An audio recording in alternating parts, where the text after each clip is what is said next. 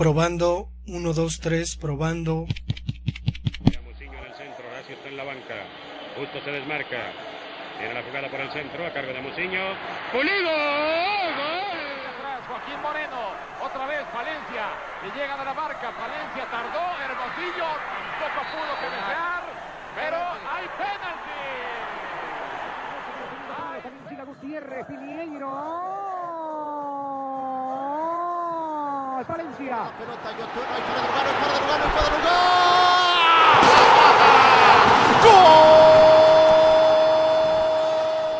¡Se acabó! 23 años, 5 meses, 23 días, 8.575 días, 205.808 horas. El azul por fin termina con la penumbra, termina con eh, los fantasmas, oscurantismo. Es campeón de México, es el campeón del fútbol mexicano. Esto es. Esto es Esto es. Firulete Azul. Comenzamos.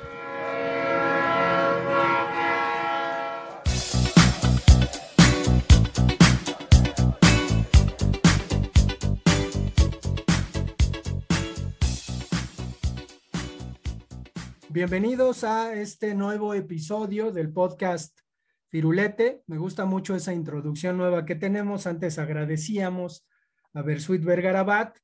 Ya no lo hacemos. Les agradecemos por aquella ocasión, pero eh, ¿cómo están, Jorge, Víctor? Vamos a hablar hoy de un símbolo del Cruz Azul, quizás por ser un exjugador eh, un tanto más cercano a nuestros tiempos, pues lo conocemos más, sabemos más de su trayectoria y opaca quizás un poquito a los héroes eh, cruzazulinos del pasado, que no debería ser porque solamente obtuvo un campeonato con Cruz Azul, pero estoy hablando de Carlos Hermosillo, ese, ese, eh, esa especie de pípila sobre quien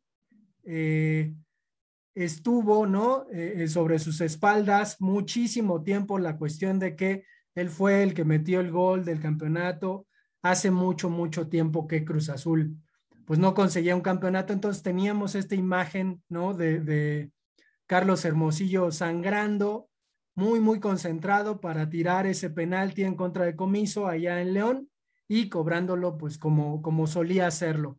Pero ¿cómo están? ¿Qué les parece el tema? ¿Cómo estás, Alejandro? Bien, bien, ya este, como, como lo mencionas, como das aquí el, el preludio de lo que vamos a hablar hoy y, y, del intro, ¿no? También que si hay que agradecer a alguien, hay que agradecerle a Víctor, que es el que, el que pudo hacer este, este espectacular intro. Este, pues sí, hablas de Hermosillo y, y, y casualmente digo, yo nunca lo vi jugar, eh, estaba muy pequeño, pero pues sí, se habla mucho, es, es mucho la, la leyenda que tiene Hermosillo y ya ahorita que me meto a leer, que me meto a investigar de, de los equipos en los que estuvo, de su carrera deportiva, de su carrera después de, de, retirado, pues sí, te das cuenta, ¿no? De que, de que no solamente hizo grandes cosas en Cruz Azul, sino que estuvo este, a la altura de otros clubes, este, como el América, ¿no? Y en los años 80. Entonces, pues sí, es inter interesantísimo hablar de este personaje, primero desde la perspectiva del Cruz Azul, y ya después como, como cómo se desarrolla en el fútbol mexicano en general, ¿no? Y sobre todo, no sé, no sé si el término quepa, se convirtió en una especie de, de líder moral o de líder moda, moral exjugador de Cruz Azul, ¿no? Solía ser un poquito como la Carmen Salinas, ¿no? De, del fútbol eh, y sobre todo dentro de, de Cruz Azul. O sea, pasaba algo con Cruz Azul, lo descalificaban, había ahí alguna derrota significativa y los medios iban y le preguntaban a Carlos Hermosillo sobre qué opinaba, ¿no? Y Hermosillo pues ya daba ahí que, su, su, perspectiva. Yo creo que lo que lo que necesitó Cruz Azul siempre fue un, un referente, ¿no? Este, yo creo que hay, hay equipos muy completos que, que pues, entre grandes estrellas se, se juntan y hacen este, esta sinfonía, este equipo, estos equipos ganadores.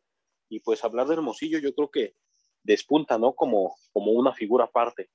Este, y sí, digo, a la postre consigue ese campeonato del invierno del 97 y aparte se convierte en el goleador de, del equipo actualmente siguen en vigencia, ¿no? Ese récord. Sí, además, pues también como comentas la cuestión de el pasado americanista, ¿no? De pronto uno podría pensar, bueno, con ese pasado difícilmente va a poder establecerse, asentarse en Cruz Azul y creo que terminó siendo para Cruz Azul, pues más importante de lo que es para el aficionado americanista, a pesar de que pues en el América logró eh, varios campeonatos, ¿no? Entonces creo que, creo que eh, aquí sí, Hermosillo logra hacer un clic con la afición, con la institución. Creo que pues al final él termina respondiendo con lo que sabía, ¿no? Con los goles. Creo que además les, le tocó a Cruz Azul tener a un Hermosillo ya completamente eh, en sus facultades, ¿no? Hermosillo siempre fue un, un gran rematador, ahora como le dicen a esos jugadores, un, killer que podía, o sea, Hermosillo dentro del área era, era este, pues un dios, ¿no? De plano, así como se expresan algunos comentaristas. Creo que, que habría, habría ahí que comentar, ¿no? Que Hermosillo, ahora dijo Zlatan Ibrahimovic que si Messi estuviera durante toda su carrera dentro del área, seguramente duplicaría la cantidad de, la cantidad de, gol, de goles que, que, metió Pelé, ¿no? Entonces, en este sentido, creo que, pues Hermosillo, si se le puede caracterizar por algo, pues es que era un gran, gran rematador dentro del área, de cabeza, de pierna y todo. Hola, ¿qué tal a todos? Este Jorge, Alejandro. Sí, bien, si estamos hablando de lo que es la vida de Carlos Hermosillo y su vida, cómo ha sido eh, el delantero favorito de algunos, eh, pues sí lo recuerdo yo haber, haber visto jugar y quizá un poco más con la selección mexicana. Si era un rematador de área, estaba al alcance del, del balón cuando tenía que realizar esos, esos grandes remates. Eh, no olvidamos obviamente el suceso de la final de Cruz Azul y antes, pues de los equipos que mencionaba Jorge, lo que fue el América, también Monterrey y su aventura europea con el estándar de Liege. Sí, recordar, les iba a recordar este, que incluso antes de que llegue a, a, Cruz Azul, pues jugando todavía para el América, hace, un gol del título este, que, que marca el campeonato del América ahí en los años 80. Entonces, pues yo creo que también le costó un poquito más a, a la afición a, acoplarse y, y, y nada más para completar su comentario, pues ya llega Cruz Azul después de esa efímera aventura europea, ¿no? Y lo decía bien Alejandro, ya un jugador ya completo y ya más en su, en su madurez, ¿no? Que además creo que, que el punto alto, la cota que, que tiene Carlos Hermosillo como goleador, es en esta temporada, no sé si es 94-95, cuando aparecen las eh, abejas africanas, ¿no? Que así le decían Oman Bijik y a Kalusha eh, jugadores del América que aparecen en el escenario del fútbol mexicano, pues repentinamente, ¿no? De pronto el ritmo que traían pues era muy distinto. Y Bijik, que se presenta como ese goleador que además le hizo el gol en el partido inaugural de Italia 90 a Argentina y empieza a hacer un montón de goles, ¿no? La, las Águilas del América de aquel entonces, pues son un equipo goleador, ¿no? Y aún así, o sea, yo, yo digo esto porque el mérito de Carlos Hermosillo y de Cruz Azul fue que en aquella temporada Carlos Hermosillo terminó campeón de goleo. No recuerdo con cuántos goles, pero sí le ganó a Oman Villic. Entonces, pues era, era letal, ¿no? Eh, Carlos Hermosillo en Cruz Azul. Creo que fueron 35 goles, ¿eh? Pues sí, es, es un sin fin de, de, goles, ¿no? Ahora que quedan campeones con 10, 11 goles en cada torneo corto. Y por ahí también recordar una, una aventura efímera que tienen también la MLS, jugando a la par de con el Necaxa México, ¿no?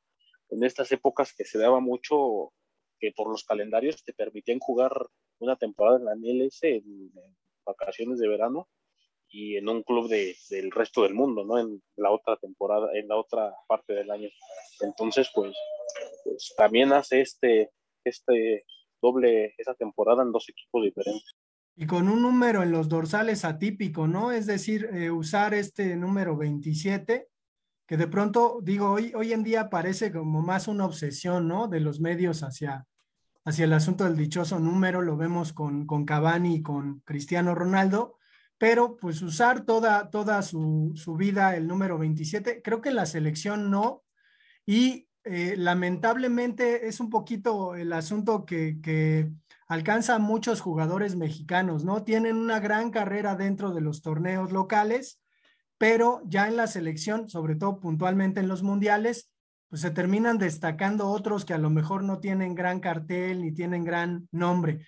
Porque yo de Hermosillo, lo que recuerdo en Mundial, que además solamente jugó el Mundial del 94, pues es este, este pase que le da a Luis García para que Luis García desde fuera del área meta un gol en contra de Irlanda.